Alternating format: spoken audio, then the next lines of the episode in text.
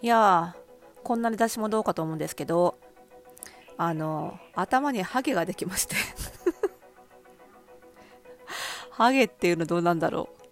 あの、いわゆる、あれですよ、円形脱毛症っていうんですか？よくなんか10円ハゲとか言うじゃないですか。私ね、2センチぐらいだって言うからね、1円ハゲたね。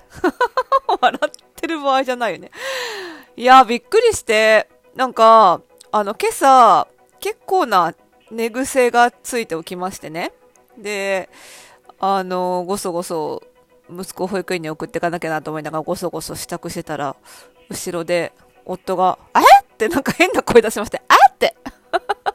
え、なになになに？なんかすごい寝癖かと思ったらこれ、ハゲてない？って言われて。で、ちょうどね、うーんと、やや、自分にとってやや左寄りの後頭部で、の方なんですよ。だから、頭頂部の髪の毛で隠れてるのに全然見えないんですけど、たまたまこう、あの、アグレッシブな寝癖で、エキサイティングな寝癖で、こう髪の毛がひっちゃかめちゃかになってて、ちらっと覗いたらしいんですよね、それがね。で、すごいこう髪がパカーン分かれてるのかと思ったら、これはちょっとハゲてるね、という話になって。で、私、あのー、体の不調が出たらすぐ病院に行くでおなじみなんで、あの、すぐ病院に行ったんですよね。皮膚科らしいんですけど。あの、円形脱毛症って。そしたら、まあ、あのー、確かにできてるねと、これは。あ、そうっすかって。で、あのー、結構、もう脱毛も止まってるようだし、なんなら新しい髪の毛も生えてきてるから、結構前にできてるね、みたいな話をされて、気づかなかった、みたいな。いや、本当に自分から全然見えないし、あのー、本当に頭頂部の髪の毛で隠れちゃうところなんで、多分人からも見えてないところなんですよね。だから誰も気づかなかったっていうね。で、結構これ髪の毛入るまで時間かかるみたいなんで、まあ、そこそこ前だと思うんですよ、できたの。ねびっくりして。なんか、これすごい私にとって一大事なんですよね。初めてだったのでね。一大事なんですけど、なんか、あんまりこういうのって、ブログとかツイッターとかに書けないというか、なんか、文字にすると、なんか、やたらシリアスになるじゃないですか。いや、シリアスなんですよ。シリアスなんですけど、私にとってもすごい重大事件なんですけどね。なんですけど、なんかこう、ちょうどいい塩梅で伝わんないですよね。文字って、テキストって。だけどほら、ラジオだとこの声色とかさ、ね、喋り方とかでさ、ちょうどいい塩梅で伝わるからいいよね、ラジオって。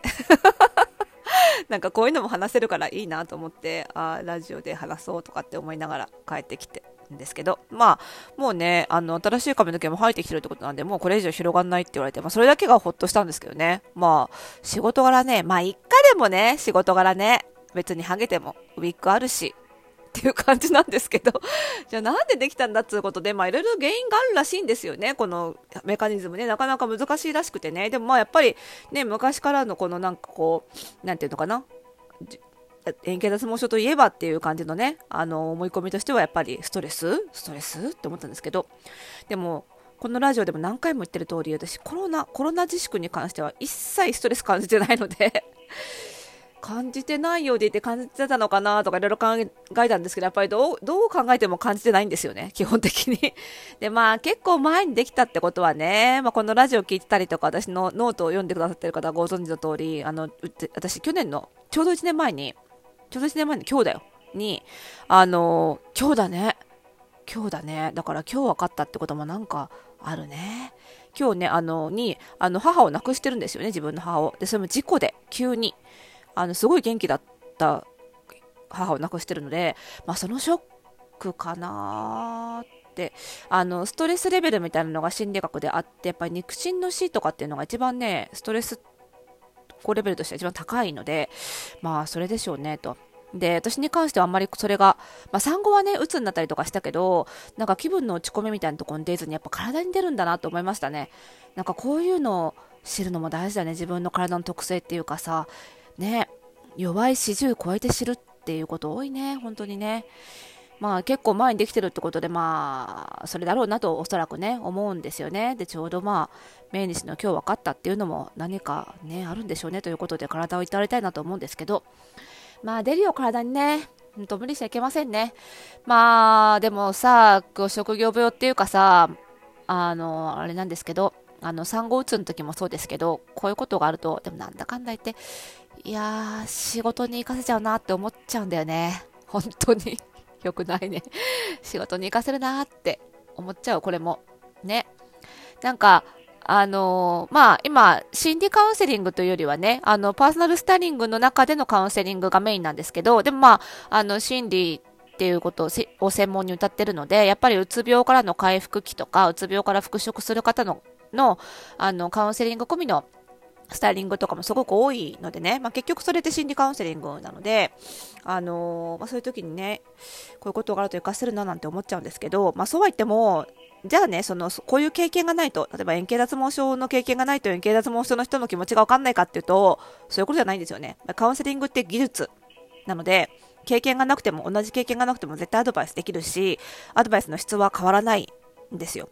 でもやっぱり、その、うん、カウンセラーとクライアントの相互作用というかね、カウンセラーの感情面っていうのも絶対セラピーには影響してくるものなので、まあ、特にはその取り組む側、そのカウンセラー側、私側の思い出が変わるっていうかね、そういうのはあるから何事も経験なんですよ、本当に。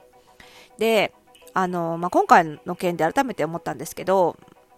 いろんな違う言い方でね、ずっとこのポッドキャストでも言い続けてると思うんですけど、まあ、パーソナルスタイリングもカウンセリングも私はお客あの人を支える仕事だと思っていて人の幸せを作ったり、まあ、人をマイナスから引き上げるのかプラスに持ち上げるのかのぐらいの違いでしかなくって本当に支える仕事だと思ってるんですよね。でそういう支える仕事その支援っていうのはやっぱりねあのそのクライアントさんを支援してるっていうよりはなんか私違う世界線の私を支援してるっていう気持ちでずっとやってるんですよ。なんかこう違う世界線、その、もしかしたら私もこうなってたかもしれないというか、もしかしたら私だったかもしれない、これがっていう気持ちでやるっていうのが、あの、カウンセラー側にとっても、支援者側にとっても、支援される側にとっても、常々一番いいと思ってて、こう、if の私、もしかしての私を支えるっていうかね、もう、いつ私がそんなそっち側にいてもおかしくないねって気持ちっていうのかな、でやるのがいいと思っていて、で、これはまず、その、セラピスト側、カウンセラー側、支える側にとってはね、やる気が出るなんていうような状態を超えて、もうそんなものを超えて、圧倒的にね、支えることで救われるっていう状態になるんですよ。もしかしたら自分がこういう辛い目に遭ってたかもしれない、なんなら会ったことがある時に、こんな風に手を差し伸べてくれる人がいたら、とか、今後もこういう風に手を差し伸べてくれる人がいるかもしれないっていうことを自分が支えることで感じられるっていうか、自分を自分で助けられるっていうのかな？なんか子供産んでた、子供産んだ子供産んで、あの、乳児期の育児が辛かった人って誰でも考えると思うんですけど、今の私が、あの、乳児期の子育てして私の元にいて助けてあげたいって思うと思うんですけど、それと同じようなことができるっていうか、その助けることで救われる、あの時の私が救われるってあるじゃないですか。なんかそれがあって、そのやややればやるほど自分にとってもセラピー効果があるっていうのはあるんですよね。でこれはこういうその違う世界線の私を支えてるんだっていう気持ちっていうのはすごくそういう意味でカウンセラー側にも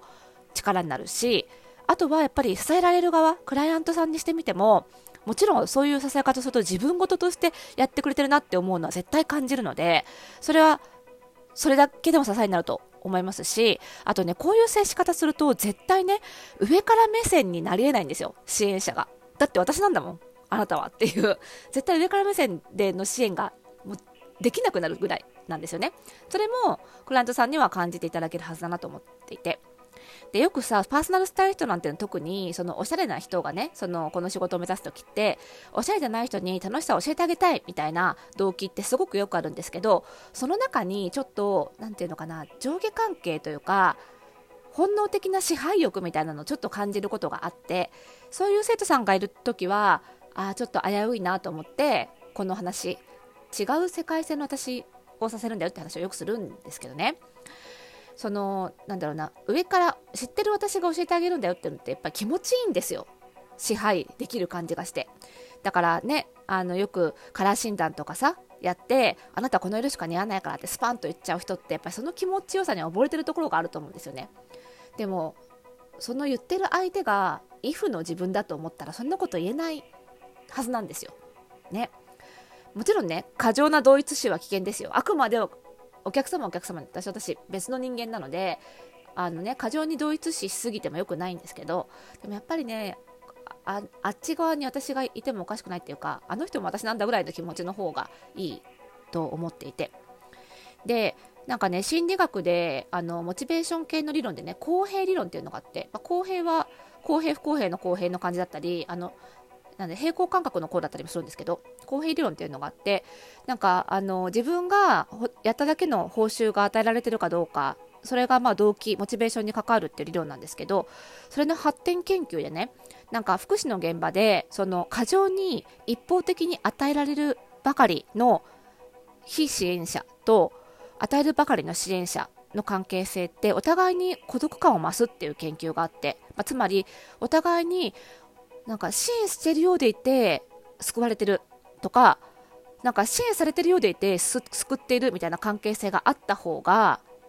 なんかお互いにいいっていう研究も出てるんですよね。だからそういう意味でもそのカウンセラー側パーソナルスタイリストイメージコンサルタント側がお客様はもしかしたら私だったかもしれないっていうこう究極のなんていうかこう対等目線というかでやるのって本当にお互いにいいことだなと思うのでまあパーソナルスタイルスクールではうちはねそういうメインスタンスを教えてるんですけどまあその教えるにあたってこのハゲも無駄にならなかったかなっていう感じで 結局ネタにするというね感じですけどね。まあねちょっと今後広がってたらウィークでもしようかな。ウィークネタでも話そうかなと思うんですけどね。いろいろありますね。体大事にしましょうね、皆さんね。ということで。はい。まあ、そんな感じで、あの、体の不調に関するお悩みも 別に、あの、体のアドバイスはできませんがね、聞くことだけはできますのでお待ちしております。番組概要欄にありますマシュマロから送ってください。それではまた次回の配信でお会いしましょう。おやすみなさい。